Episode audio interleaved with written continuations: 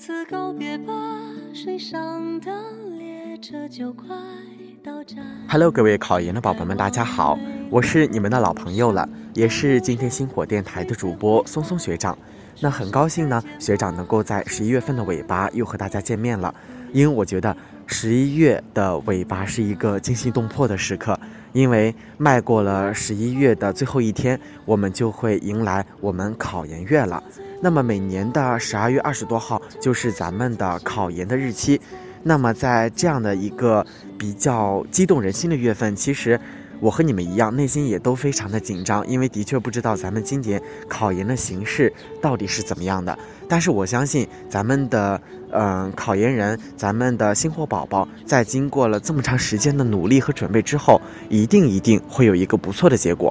虽然话这样说，但是学长最近还是收到了很多很多的学弟学妹的这样的一些，呃，类似于这样的一些内心非常焦虑的一些信息。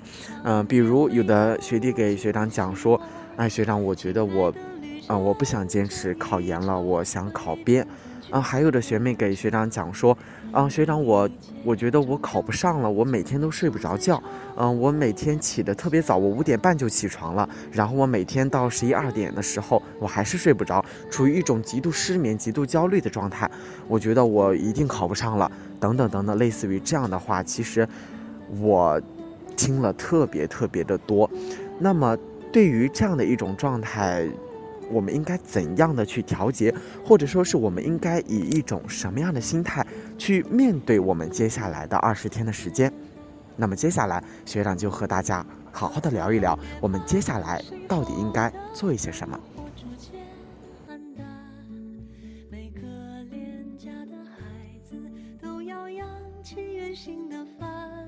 说声再见吧，好的梦境不会消散。你的爱正在臂弯，心脏将闭上柔软。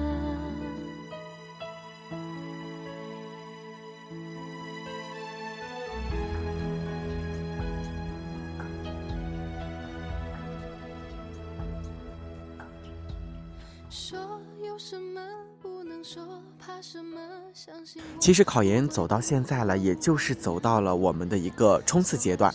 那么冲刺阶段，我们要逐步逐步的调整状态和我们的生活作息。我们不应该是越到考前就越拼命。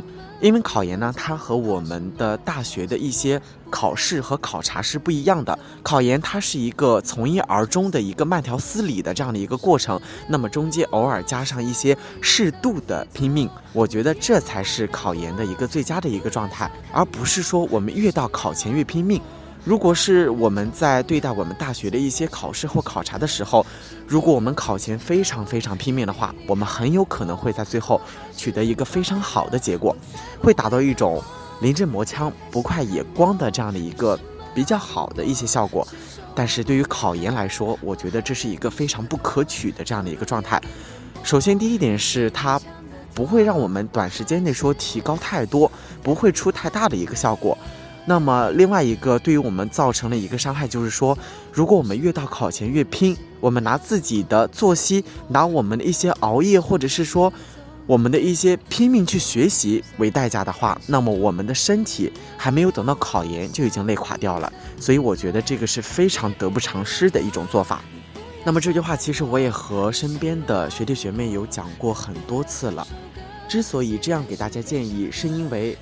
我其实自己当年就没有做到过，说，啊，我不要拼命，我不要熬夜。其实我也是这样过来的，但是很显然，每年其实像我这样的人还是蛮多的。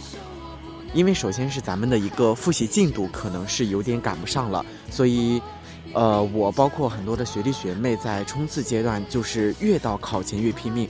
那个时候其实恨不得把一天分为四个时间段，就分为早上、下午。晚上和熬夜，那么每天图书馆闭馆回宿舍的路上，呃，而且我都会买个夜宵，也备好红牛，开启晚上十一点到两点的第四阶段的学习，然后睡了四个多小时，第二天依旧六点多或者是说七点咱们就起床学习了。距离考前三天的一个寒冷早上，六点多钟从温暖的被子里艰难的爬出来，然后又继续的刷冲刺卷的时候。突然间我那个时候就有点一阵胸闷了，感觉呼吸都有点不顺畅。于是我那个时候我就赶紧的跑到操场是，呃，走走跳跳啊，然后大口呼吸，慢慢的才有好转。然后我就慢悠悠的去食堂吃早饭了。事后其实想想，我不禁就觉得有点可笑。我忍受着不舒适多拼这一个小时，其实为了什么呢？其实一个小时我也做不了什么。最后阶段拼命努力的我们，一定要把握好度，这是学长想告诉大家的。不要学到说每天我只睡三个小时，我觉得这样不仅低效，而且非常影响复习的节奏和状态。另外，其实我特别喜欢把考驾照，就是说，去类比到我们的一个考研当中。科目一的试题呢，就是这么多，我们只需要把题库刷完。考试的时候呢，题目就从这里随机的出。但是考研它不存在一个固定的题库，考研呢总是复习不完的。所以大家遇到复习不完的情况，我觉得也不用不用过多的焦虑。复习完的都是圣人。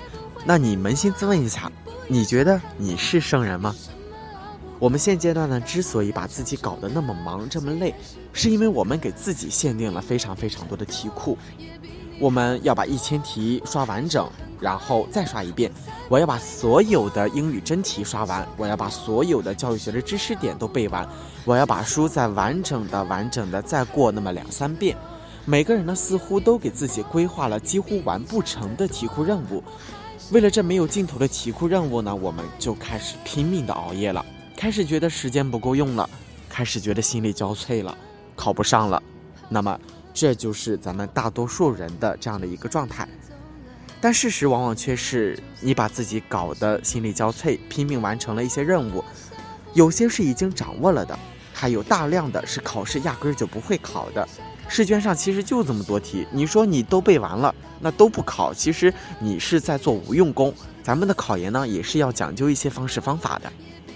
不要奢望在最后二十天说我要完成别人一百天都完成不了的任务，然后我实现反超。明明呢你知道是复习不完的，就不要给自己安排这么多任务了。不要不可为而为之，咱就做二十天可以努努力就做完的事情。重新审视一下自身的这样的一个复习状态，看看呢还有哪些地方有漏洞，那就先把大头处理完，先完成再完美，先保证每个题库知识点都复习过一遍了。再去考虑是否把它掌握了、记牢了。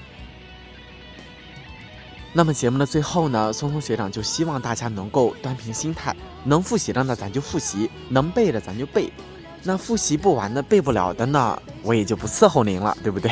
那咱们就这样去想，这样去以一种积极的心态去面对考研，不要因为考研呢让我们失去太多，让我们失去了健康的身体，让我们失去了一些面对生活积极的一些心态。考研它本身其实是让我们，呃，达到一种更好的这样的一种状态，我们才会选择它的。不要让它给自己带来一些太负面的一些情绪。每天呢，在朋友圈里，其实我们都可以发一些鼓励自己的一些话。不要发一些说啊，我们背不完了，我要放弃之类的一些比较丧气的一些话。我觉得这不是考研他想让我们去从中获得的一些东西。其实回过头来想一想，考研当时背过的一些东西，很多东西，当我们读研究生的过程当中，很多都已经遗忘了。但是我们在考试的时候，确实需要真真切切的把它给背牢背住的。我觉得考研它带给我们的不是说我们记了多少知识点，而是说我们在这个过程当中，我们收获了一份坚持，我们收获了一份努力，而不是一些冰冷冷的，我们可能过了一年，过了两个月就会忘记的一些知识点。节目的最后，松松学长祝大家都能够考研顺利上岸成功，然后都能够收到自己心仪的那份录取通知书。好了，今天的节目到这里就要跟大家说再见了。咱们下期节目不见不散。有什么熬不过，大不了唱首歌，虽然是悲伤的歌，声音有点颤抖，也比你好得多。我还是很快乐，我才不会难过。你别太小看我，有什么熬不过？谁说我不